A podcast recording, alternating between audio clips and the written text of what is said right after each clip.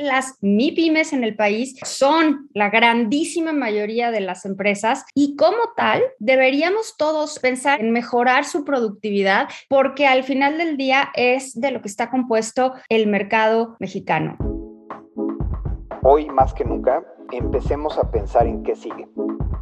Tú puedes hacer lo que piensas que puedes hacer. Cuando logras alcanzar cierto grado de autenticidad como persona y de fidelidad a quien tú eres, creo que empiezas a ser la mejor versión de ti. Ser empresario no es un camino fácil o definido, pero es un camino en el que te queremos acompañar. Presentamos Voces Confío, el podcast donde de la mano de expertos y líderes de todas las industrias conocerás cada semana herramientas clave, ideas y tendencias para llevar tu negocio al siguiente nivel.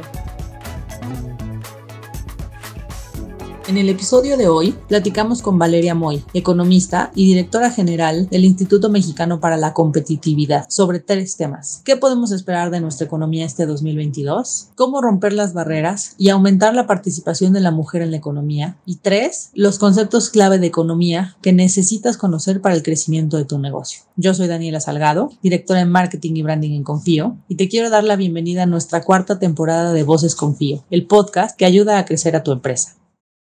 Hola a todas y a todos. Bienvenidos a una temporada más de Voces Confío. Yo soy Daniela Salgado y soy directora de Marketing y Branding Confío. Y estoy muy contenta porque hoy, como primera invitada de esta cuarta temporada, tenemos a Valeria Moy, a quien personalmente admiro y respeto muchísimo. Eh, Valeria es la directora general del Instituto Mexicano para la Competitividad eh, y previamente fue directora de México Cómo Vamos. Eh, Valeria es economista del ITAM y tiene un posgrado en del London School of Economics. Y creo que además es de las personas con un perfil más activo que nos da mucho más visibilidad para entender la economía de México. Bienvenida, Valeria. Al contrario, muchísimas gracias a ustedes por tenerme. Para mí es un gusto empezar con ustedes esta temporada de Voces Confío. Un placer platicar con ustedes y con todos sus clientes, con todas las empresas y las personas que nos están escuchando. Perfecto. Eh, a todos nuestros podescuchas, quédense hasta el final del episodio. Les recomendamos eh, que se queden con nosotros para que puedan escuchar los tips, los insights, las herramientas de lo que vamos a platicar.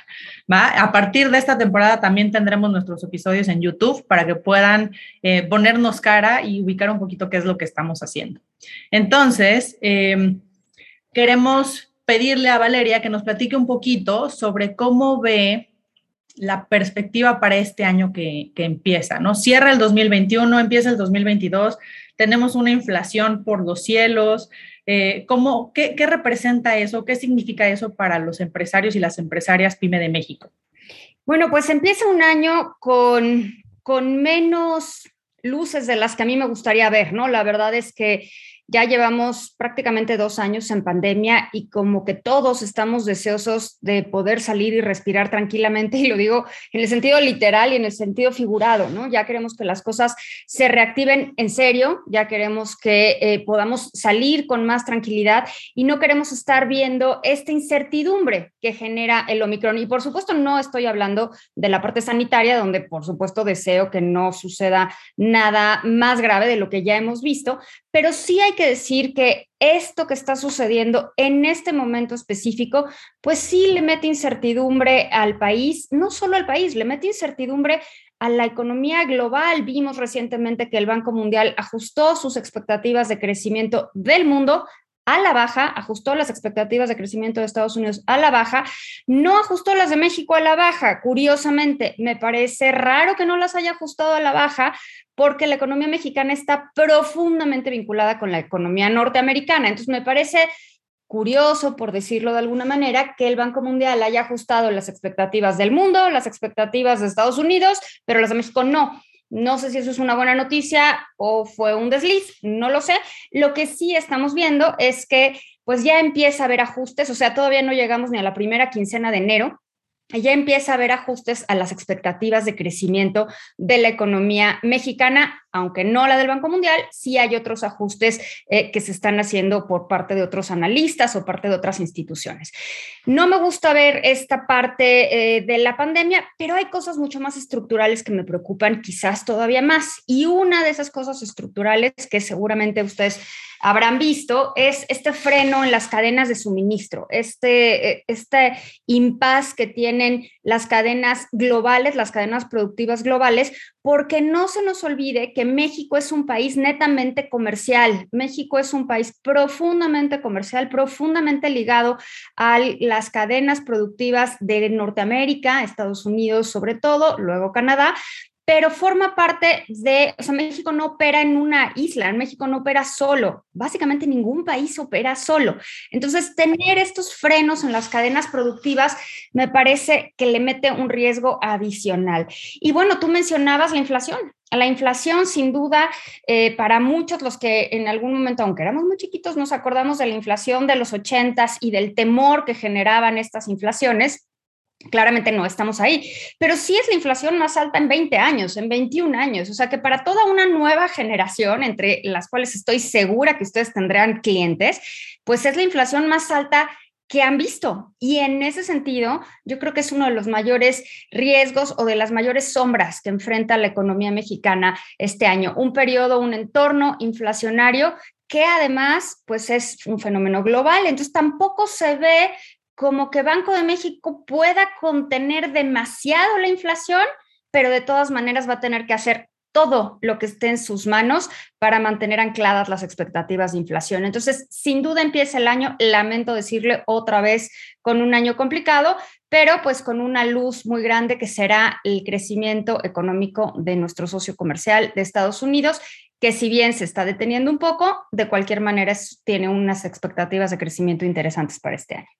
De acuerdo. Y un poco el aumento de la inflación está relacionado con esto que comentas de las cadenas de suministro, ¿no? No, no tanto de cosas que se hagan dentro de la economía de México, sino esta, este eh, freno o estos eh, espacios que existen entre las cadenas de suministro en los diferentes países por la falta de materias primas o de insumos básicos para, la construcción de muchas de las cosas que utilizamos como tablets, eh, los chips, ¿no? El tema de la escasez de microchips son de las cosas que hace que la inflación haya subido más.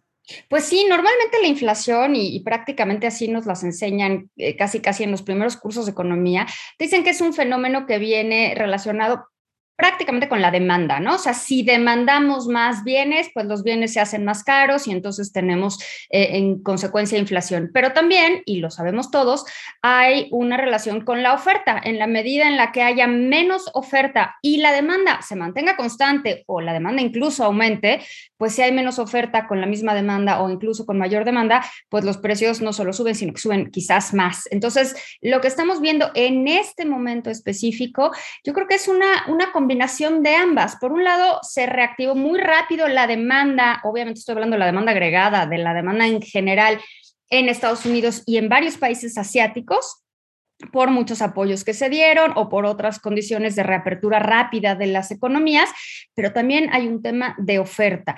Y quizás ese tema de oferta, aunque parezca una referencia circular, esté relacionada con la rapidez en la que se reactivó la demanda. Entonces, de repente, tenemos pocos contenedores y recordemos que el mundo está profundamente relacionado. Entonces, tenemos pocos contenedores en términos relativos, por supuesto, porque no es que hayan desaparecido los contenedores que teníamos antes de la pandemia, simplemente se reactiva la demanda más rápido y entonces los contenedores se vuelven más escasos en términos relativos y sube el precio de los contenedores enormemente.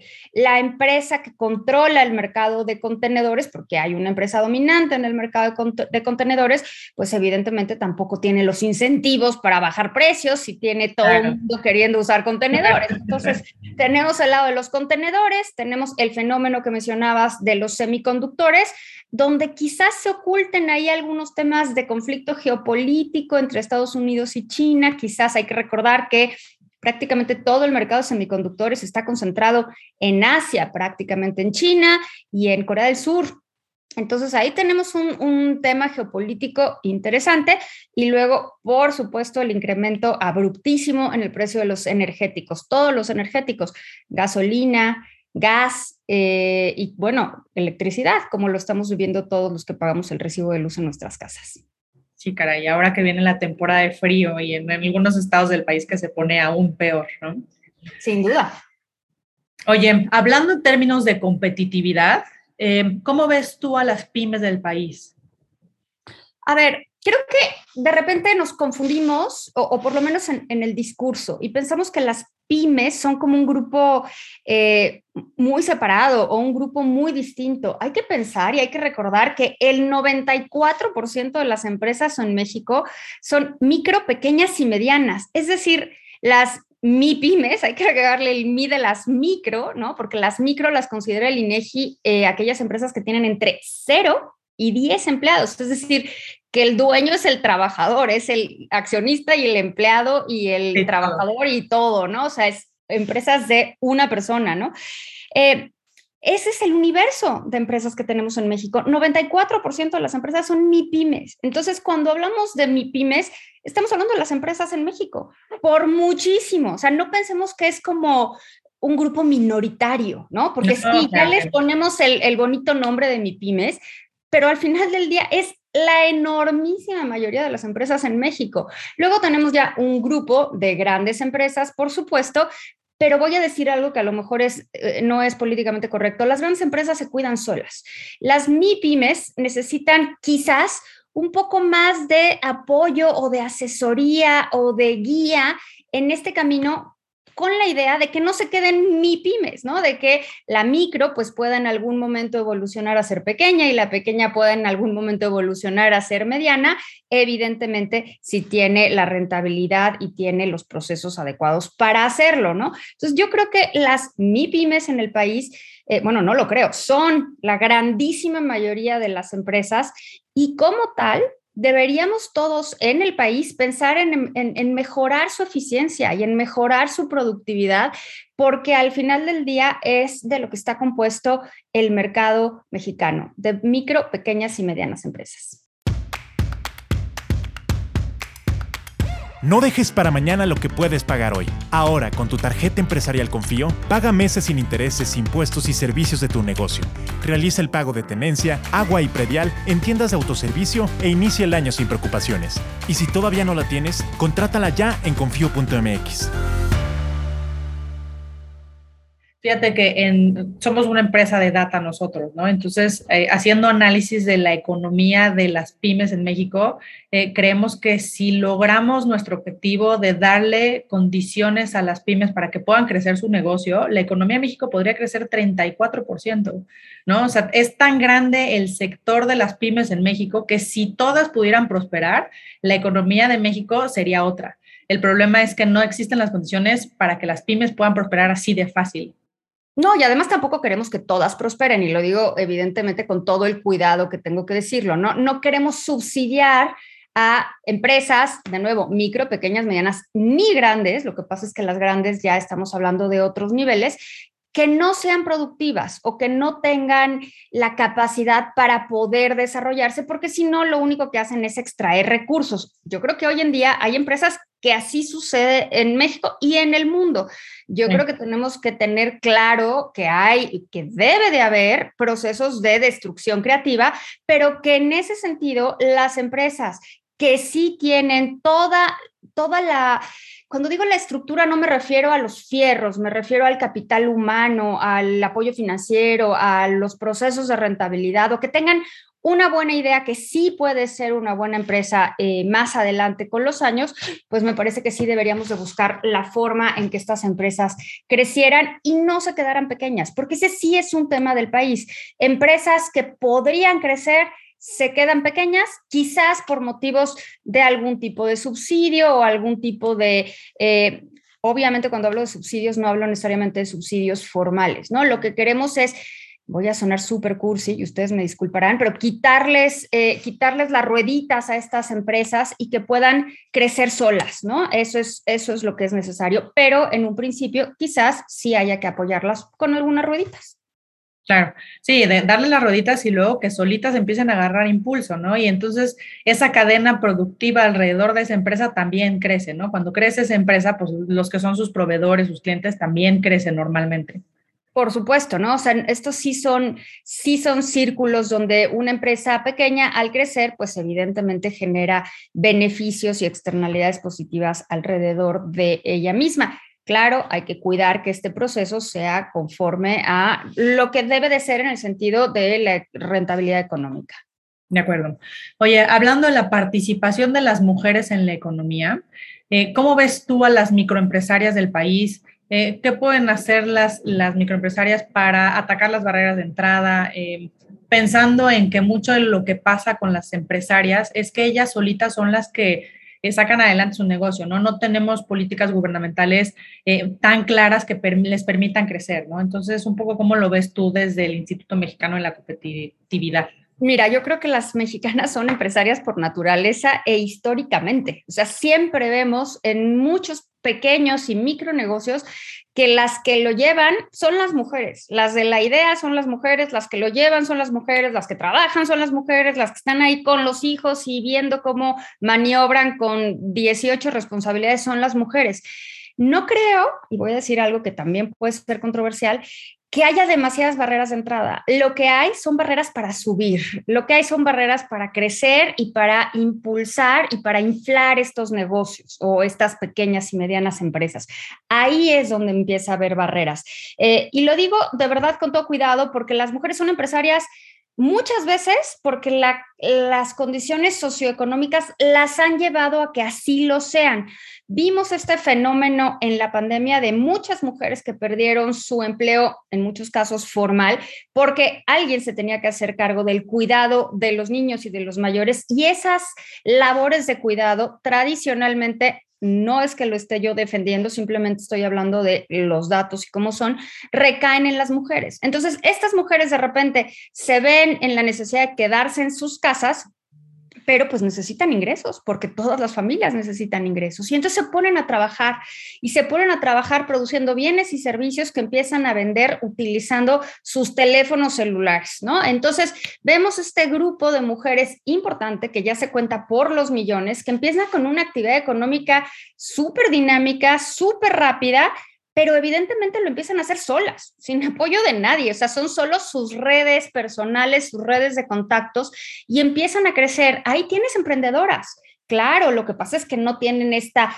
aura tan elegante y tan eh, bonita de emprendedoras, pero son emprendedoras en toda la extensión de la palabra. Están poniendo en riesgo su capital, están dedicando su tiempo, su esfuerzo y con ello deberíamos de ver cuáles de estas emprendedoras pueden o merecen ir creciendo sus negocios. En ese sentido, las mujeres sí necesitan algún tipo de acción afirmativa que les permita eh, rebasar o pasar estas barreras que en efecto existen. Muchas barreras culturales, muchas barreras sociales que en efecto pues nos muestran que en México tiene una de las participaciones eh, económicas de las mujeres pues más bajas a nivel mundial. Es, es lamentable, pero no estamos en los niveles de economías comparables. Más o menos la participación económica de las mujeres ronda el 41%, cuando en economías similares está más cerca del 52, 53%. Entonces, sí hay que apoyar, sí hay que hacer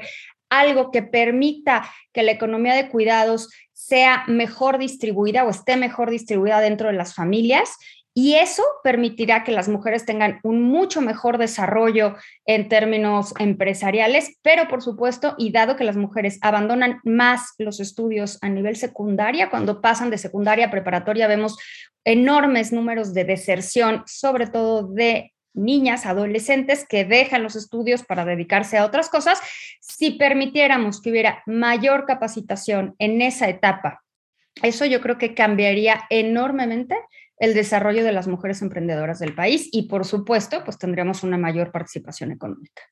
Claro, y creo que eso beneficia a la economía en general. Sin duda alguna.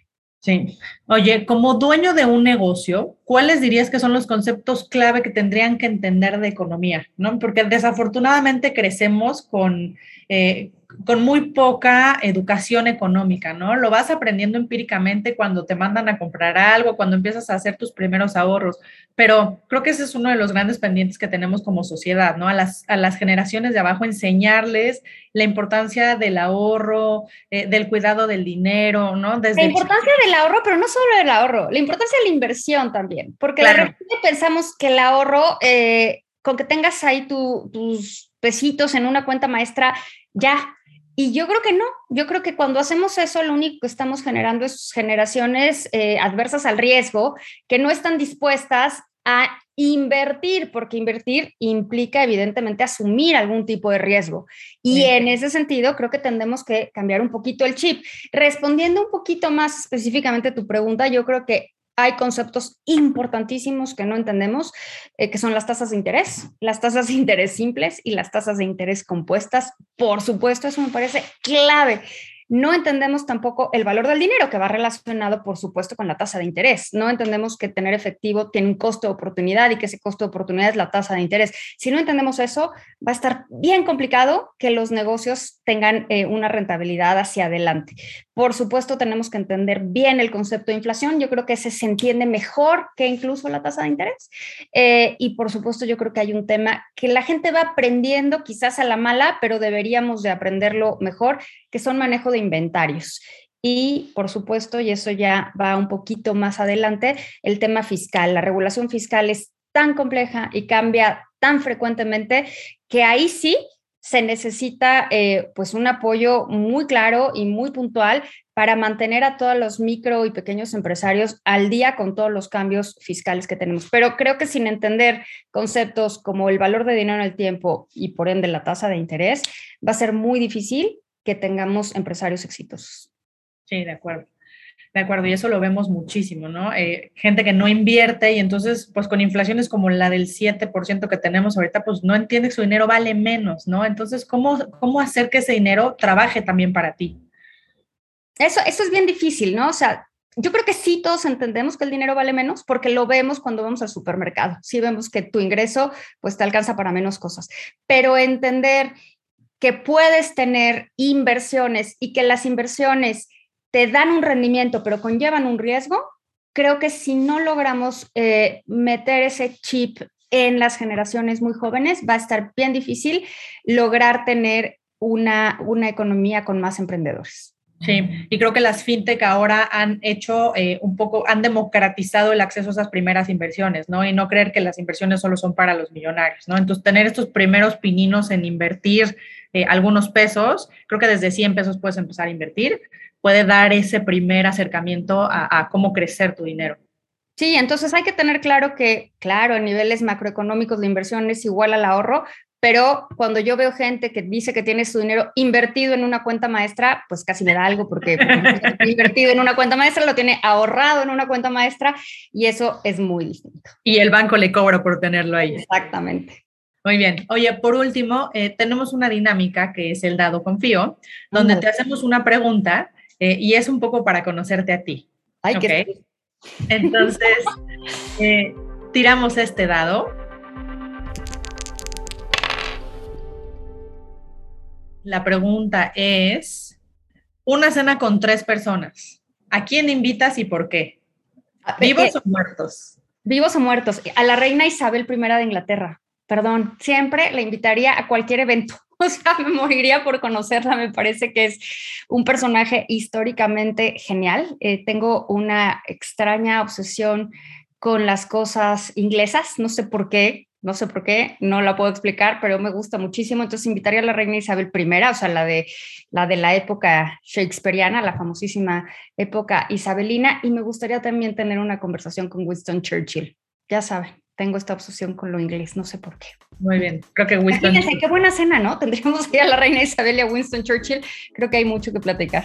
Muchísimo, creo que sería una gran cena. Muy bien. Pues Valeria, nada más agradecerte tu tiempo, tu participación con nosotros, ayudarnos con estos conceptos para nuestros pequeños y medianos empresarios. Pues encantada, cuando quieran. Gracias a todos nuestros podescuchas. Eh, nos vemos y nos escuchamos la semana que viene. Esperamos poder seguir contribuyendo al crecimiento de su negocio y hasta la próxima. Hasta la próxima. Esto fue Voces Confío. Te esperamos el próximo jueves para un nuevo episodio.